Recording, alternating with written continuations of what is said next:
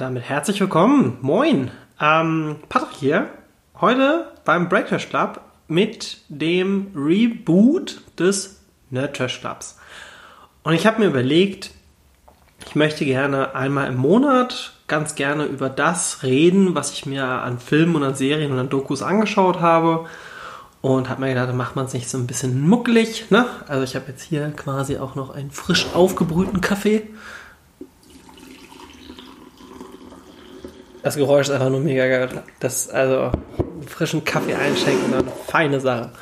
Und dann machen wir uns noch eine schöne Kerze an. So, ein bisschen schön hier. So schön wird hier. So.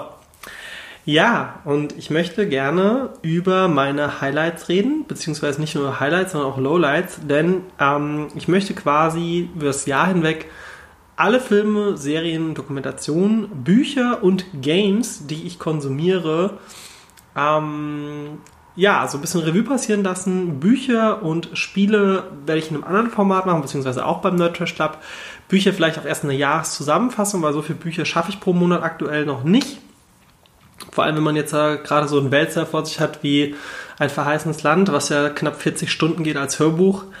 Und ja, würde ich sagen, fangen wir doch einfach direkt an. Denn den ersten Film, den ich dieses Jahr gesehen habe, war Das perfekte Geheimnis. Ja, Comedy, Drama, Romance. Ähm, der Film ist von 2019. In, das ist eine deutsche Produktion.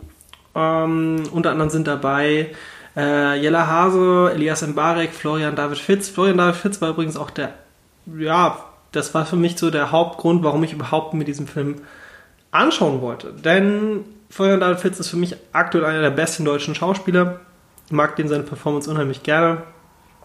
Und ja, finde seine Rollen eigentlich immer ganz gut. Und er ist auch das leider das einzig wirklich Highlight in diesem Film. Denn nicht nur, dass ich persönlich finde, dass sehr viele Schauspieler hier eine Katastrophe äh, abliefern, ähm, was schauspielerische Leistung angeht. Äh, ich finde es auch noch viel krasser, dass dieser Film so ultra krass homophob und sexistisch ist. Also ich finde diesen Film, nee, einfach eine Katastrophe.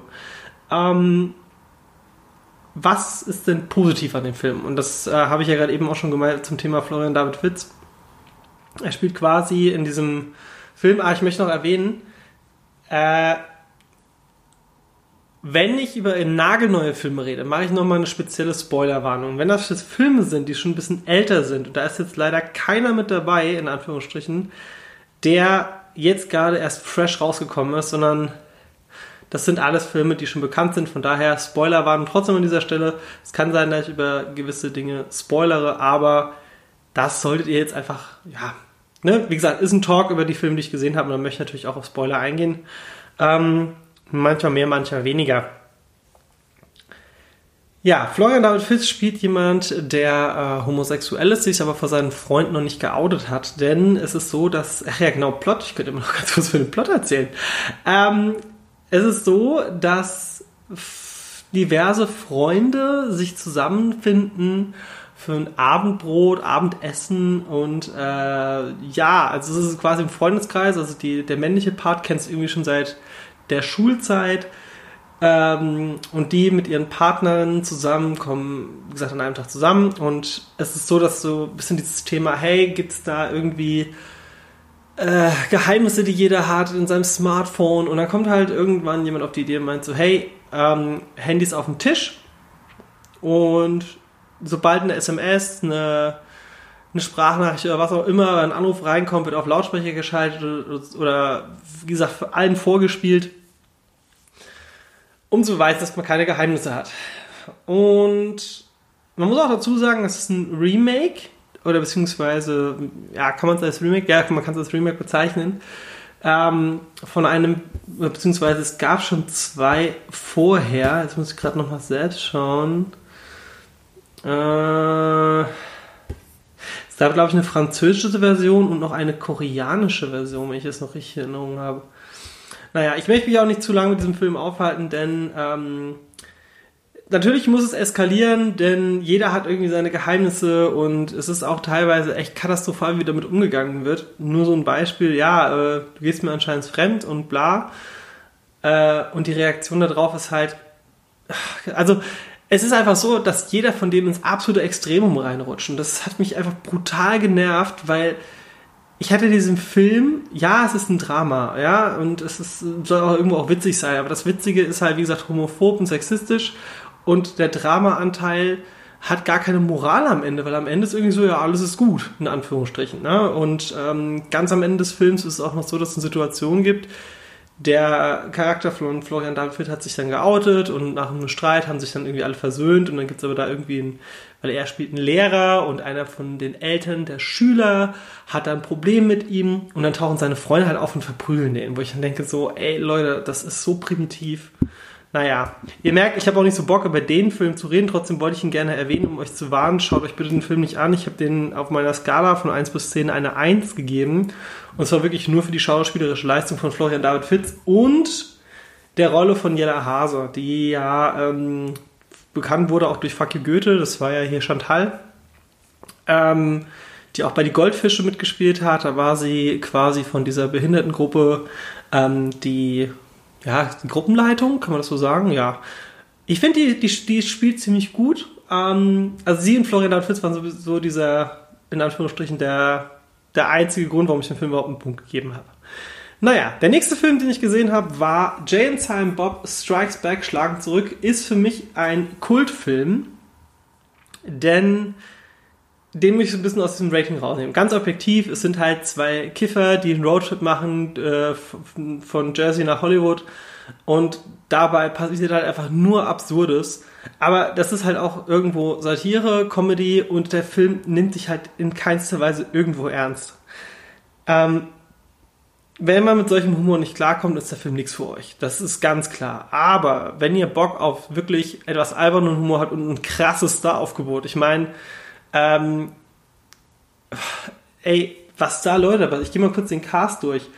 Ähm, klar, Jason Mewes und Kevin Smith sind ja Jay und Silent Bob. Dabei ist Ben Affleck, Jeff Anderson, Brian O'Halloran, Shannon äh, Elizabeth, Elizabeth Dushku, Ali Later ist mit dabei, ähm, Will Ferrell, äh, Carrie Fisher, Mark, Mark Hamill ist mit dabei, ähm, ey, das ist Sean William Scott ist mit dabei.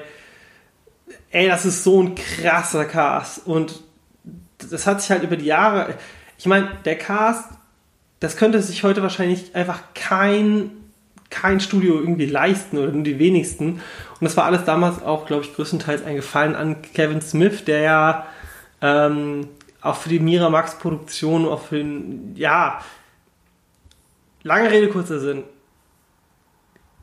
Jane Silent Bob schlagen zurück ist die alberne Variante aus diesem Kosmos-Universum, weil es gibt mehrere Filme, auf einen gehen wir auch gleich noch ein, habe ich mir auch gesehen, äh, die alle so ein bisschen in New Jersey spielen und immer mal wieder tauchen halt solche Charaktere auch wie Jay und Silent Bob, ähm,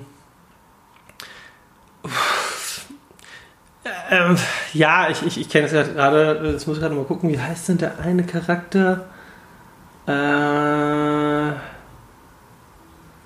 ja, Randall und Dante von dem, von dem Clerks-Laden tauchen auch immer mal wieder auf in verschiedenen Filmen. Ähm, es, ist, es ist verrückt, was da ein Cast mit dabei ist und wie dieses kleine, sagen wir mal, Jersey Cinematic Universe auch funktioniert. Es macht unheimlich viel Spaß, ähm, hat für mich auf der Kultskala ich habe in diesem Jahr sogar mal eine 8 gegeben, letztes Jahr war es von mir eine 7. Das ist aber, wie gesagt, kultbasierend und man muss solchen, solche Filme mögen, weil beispielsweise meine Schwester wird sagen, der ist mir zu primitiv. Und das kann ich auch irgendwo verstehen. Ne? Ähm, er kriegt immer noch die Kurve, er geht halt nicht ins Geschmacklose und äh, ja, macht Spaß. Der nächste Film, den ich besprechen möchte, hat mich brutal überrascht und das war Hör.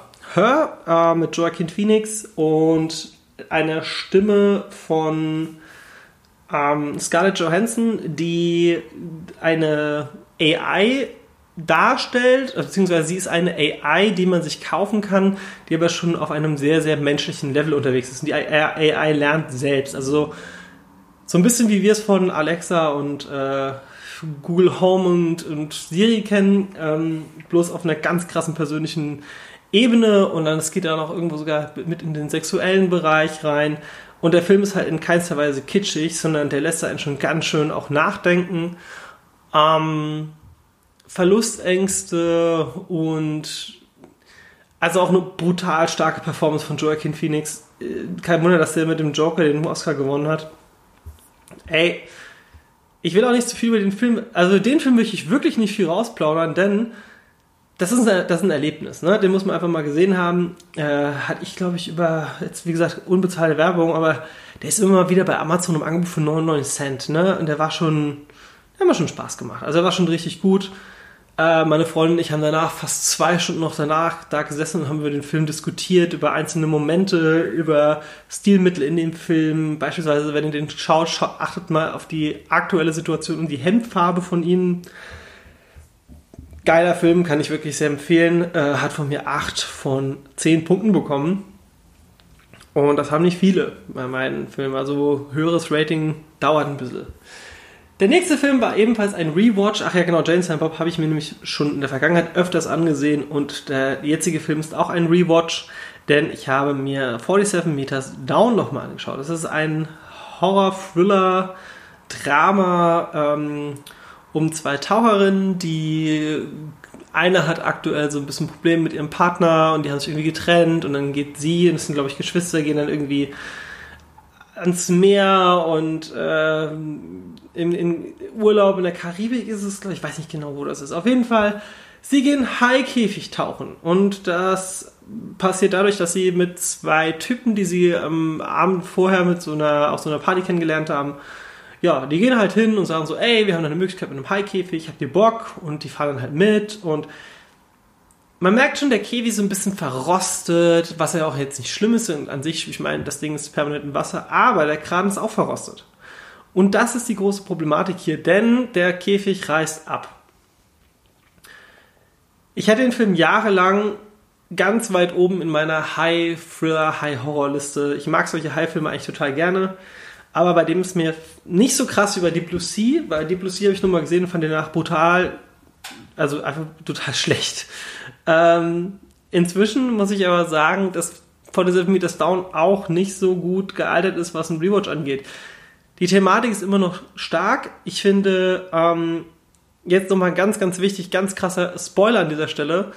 Ähm, ja, es ist so, man denkt am Ende oder man denkt den ganzen Film durch, ah ja, okay, ne, jetzt schaffen sie es und auf einmal wird es auch ein bisschen kitschiger. Man denkt so, okay, jetzt wird es gerade unrealistisch.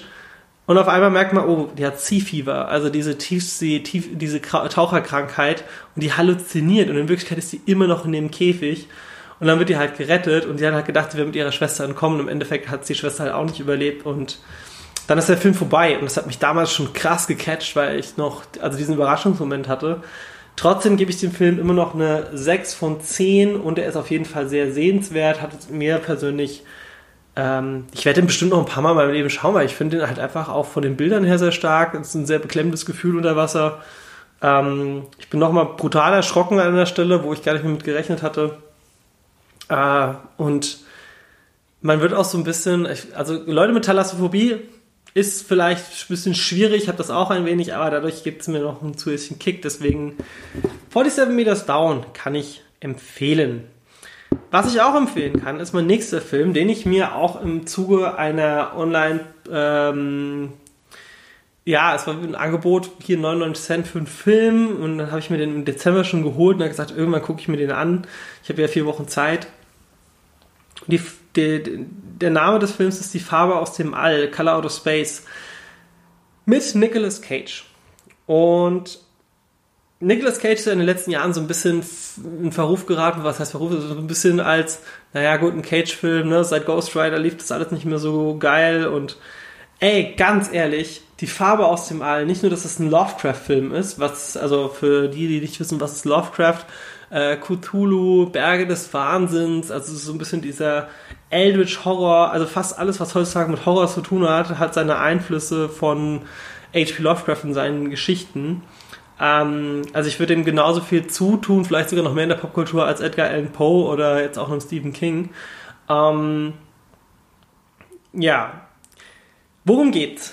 Es ist so, eine Familie, die auf dem Land lebt, äh, in der Nähe von Arkham, das ist so eine Kleinstadt, übrigens auch in diesem Lovecraft-Universum. Arkham ist so ein bisschen, kann man das sagen, Stadt der Wahnsinnigen. Allein hier sieht man schon erst die Referenz, ne? Es gibt ja auch dieses Arkham Asylum, die, die Irrenanstalt bei Batman. Ähm, es ist, es ist quasi alles in einem, ist, wo ist denn das eigentlich?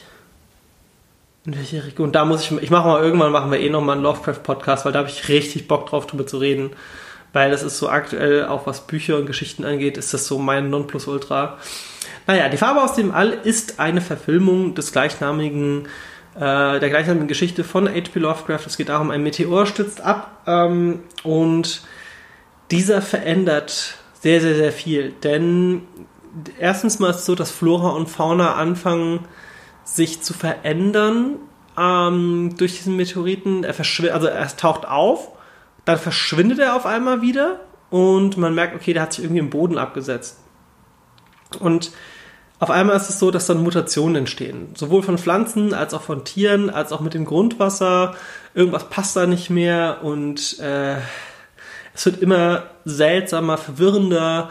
Und es geht halt die ganze Zeit um diese Farbe, die man hier in dem Film mit einem sehr strangen Rosa dargestellt oder Pink, in den Büchern ist es umschrieben als eine Farbe, die man nicht kennt. Und das ist natürlich immer schwierig, sowas dann umzusetzen, aber ich fand das mit dem Pink schon ganz gut gewählt. Auch effekttechnisch hat er sehr viel Spaß gemacht.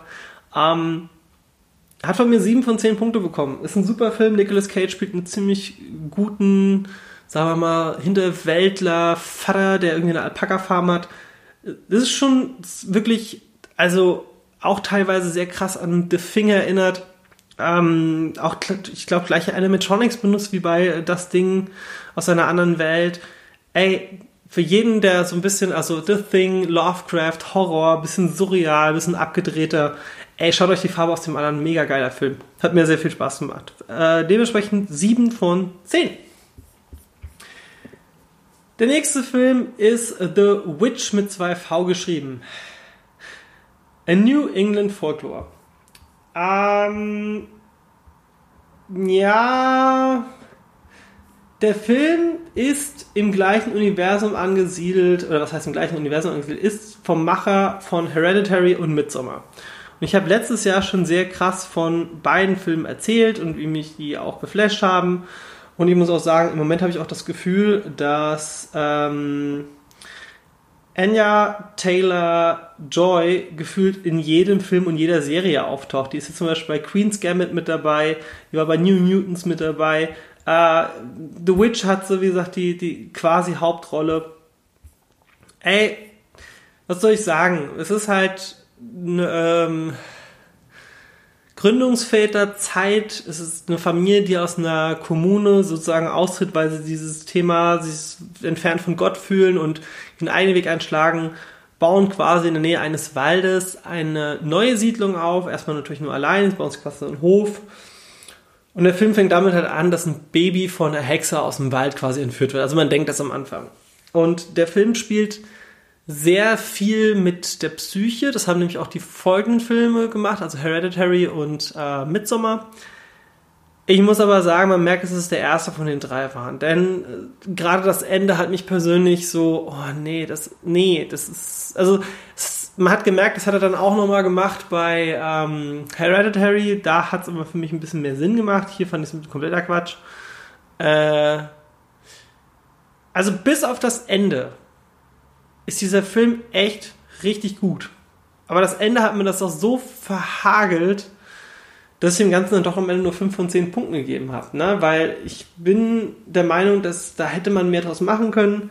Der Film war gut. Ähm, man spielt auch viel mit den Gedanken. Ja, noch so ein Faktor, es gab auch so zwei Kids, also die Handlungsentscheidungen im Film waren auch teilweise nicht so ganz nachvollziehbar, wenn ich jetzt nochmal drüber nachdenke deswegen habe ich dem 5 äh, statt 6 Punkte gegeben. Also sollte man mal gesehen haben, vielleicht bevor man Hereditary und bevor man Midsommar gesehen hat. Midsommar ist mit Abstand der stärkste von den dreien. Ähm, ja, schaut doch mal rein, kann man sich angucken. Der nächste Film hat mich leider auch ein bisschen enttäuscht und das war Chasing Amy. Chasing Amy ist auch aus diesem Universum von Jay and Silent Bob ähm, auch produziert von Kevin Smith.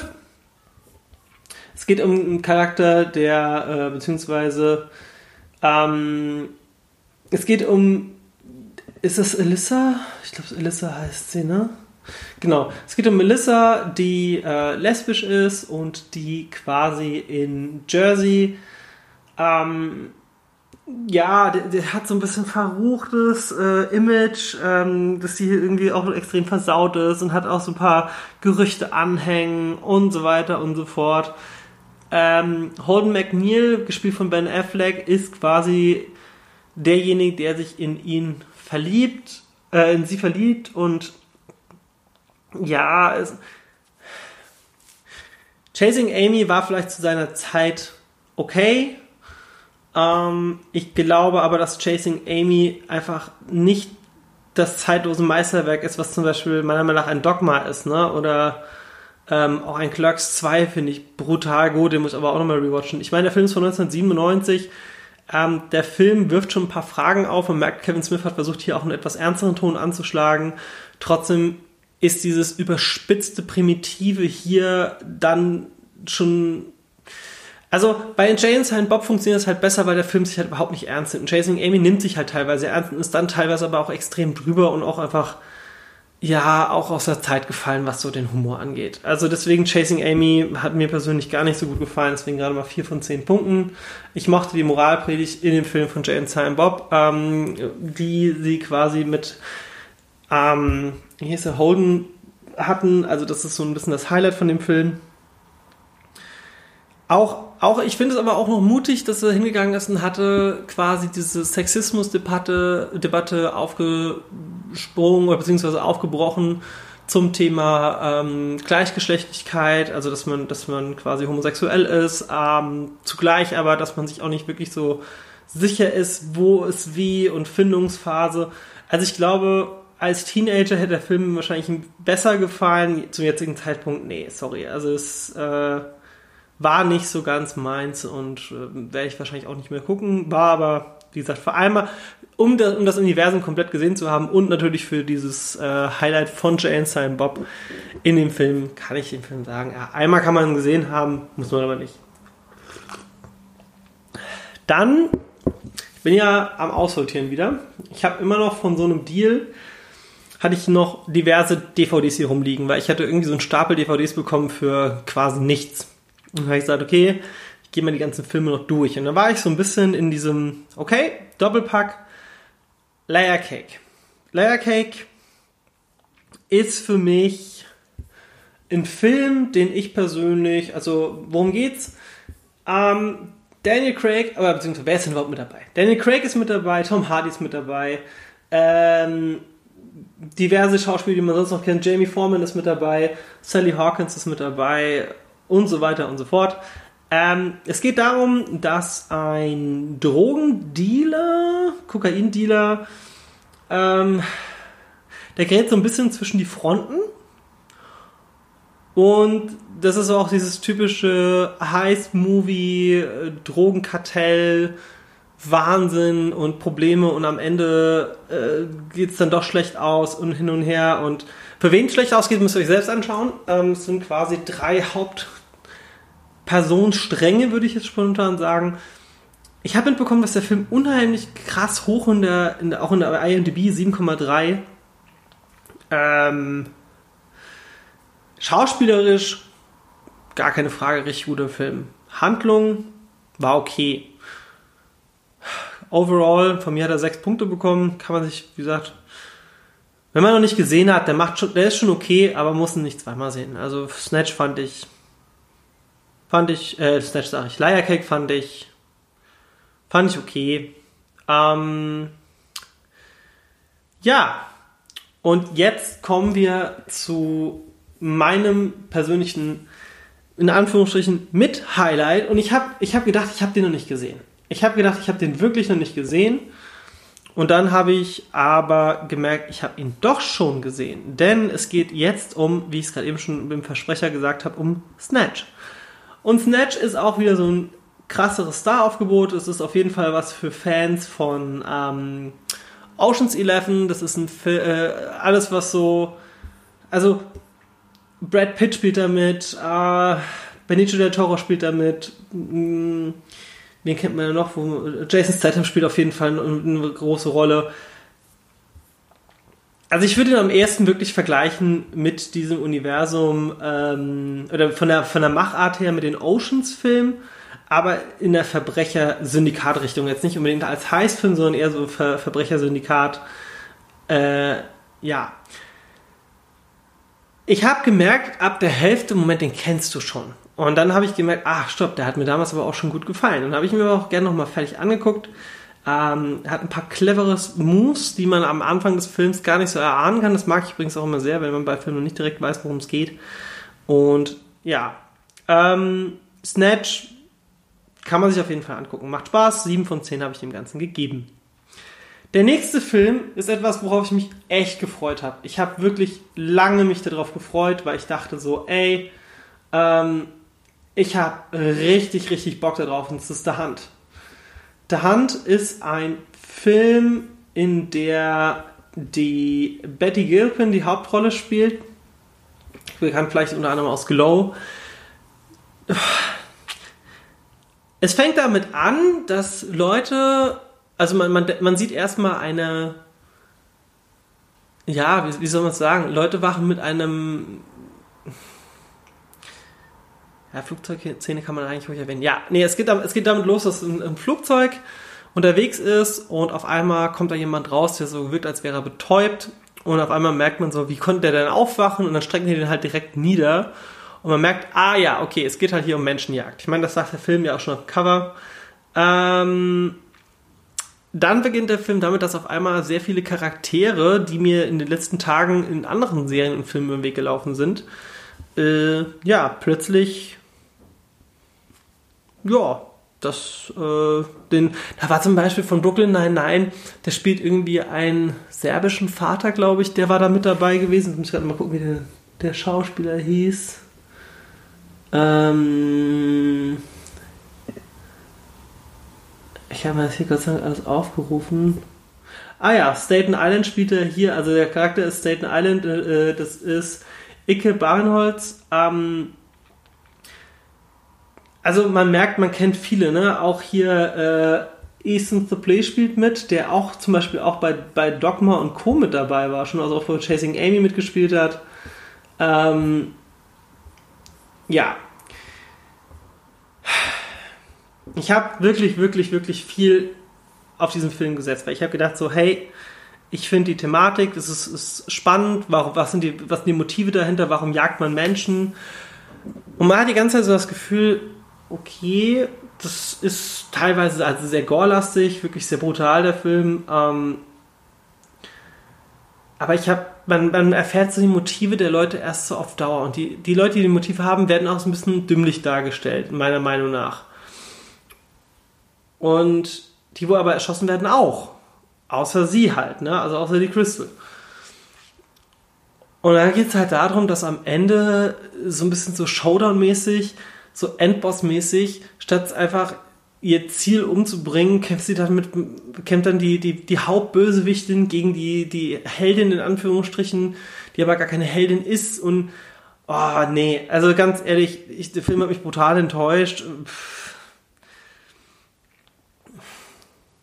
Ich, ich merke, ich muss wirklich meinen Reviews mehr Platz geben, um mehr über die Inhalte zu reden, aber ich weiß halt noch nicht, wie wohin dieses Format geht, deswegen bin ich auch so ein bisschen verschwiegen noch, was den Inhalt angeht. Also ein Jagdfilm, bei dem es darum geht, Menschen werden gejagt und man denkt die ganze Zeit, die Menschen werden halt, die gejagt werden, sind die Bösen, aber sind sie, denkt man ja, weil man quasi der Kamera oder der, der Person folgt, die gejagt wird, dass sie vielleicht eigentlich die Gute ist, aber dann ist sie doch die Böse und die Motive und am Ende ist es dann doch nicht. Also ein Hin und Her und die Aufmachung teilweise kompletter Quatsch. Und ja, ein paar nette Ansätze.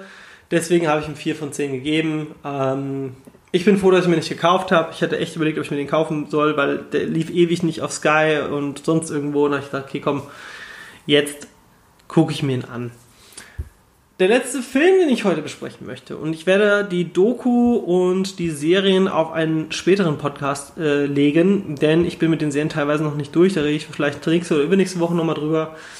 Der letzte Film, den ich gesehen habe, war ein Remaster von Oldboy. Und Oldboy ist ja so ein bisschen Kultfilm, Klassiker für viele. Ja, Oldboy, das muss man gesehen haben. Ähm, worum geht's eigentlich? Also in Oldboy geht es darum, dass äh, der Hauptcharakter, der heißt ähm, Desuo, müsste das sein. Ähm,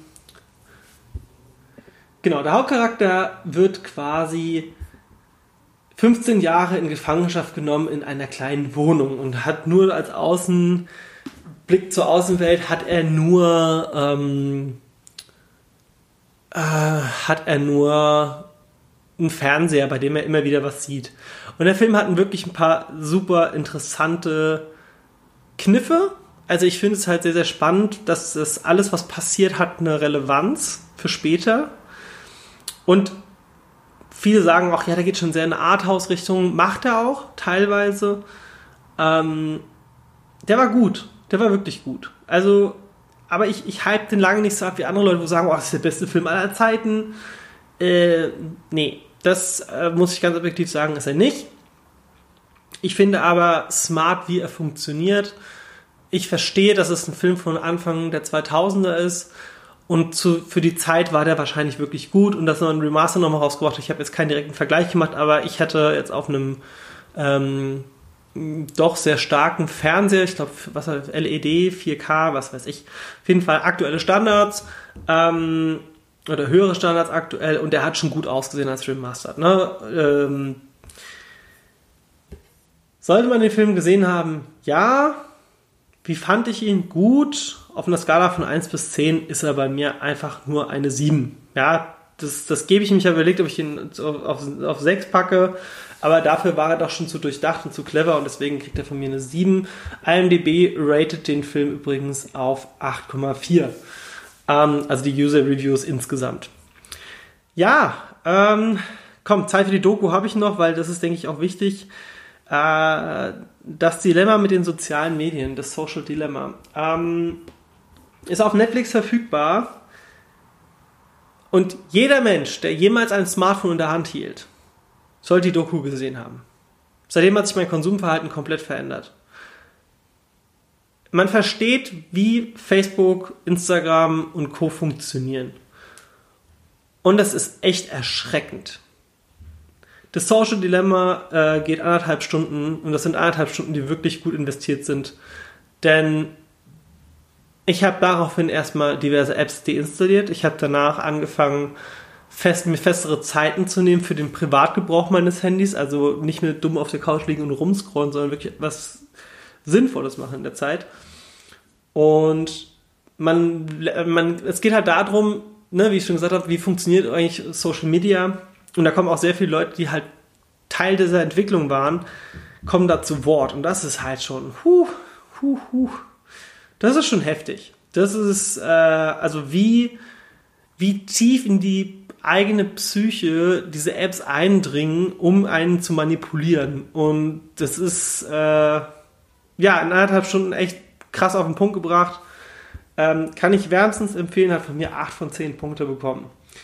Ja, schreibt doch mal in die Kommentare rein, ob ihr zu den Filmempfehlungen, Serienempfehlungen in Zukunft beim Breakfast Club slash Nerdtrash Club mehr sehen, hören wollt. Ähm, es wird immer mal wieder eine Folge kommen. Wie gesagt, ich habe noch Serien vom Januar übrig und vom Februar äh, sind auch schon die ersten Filme gesehen und auch schon Serien geschaut. Ähm, ja, ich gucke mal, dass ich vielleicht nächste oder übernächste Woche spätestens nochmal eine Sonderfolge mache zu dem Thema, die wir dann vielleicht entweder hinter die reguläre Folge packen oder vielleicht sogar mit Heiko über die Serien rede. In diesem Sinne, mein Name ist Patrick vom Break Trash Club. Ich wünsche euch noch einen wunder, wunderschönen Tag, Abend, Morgen, Woche, Wochenende, whatever.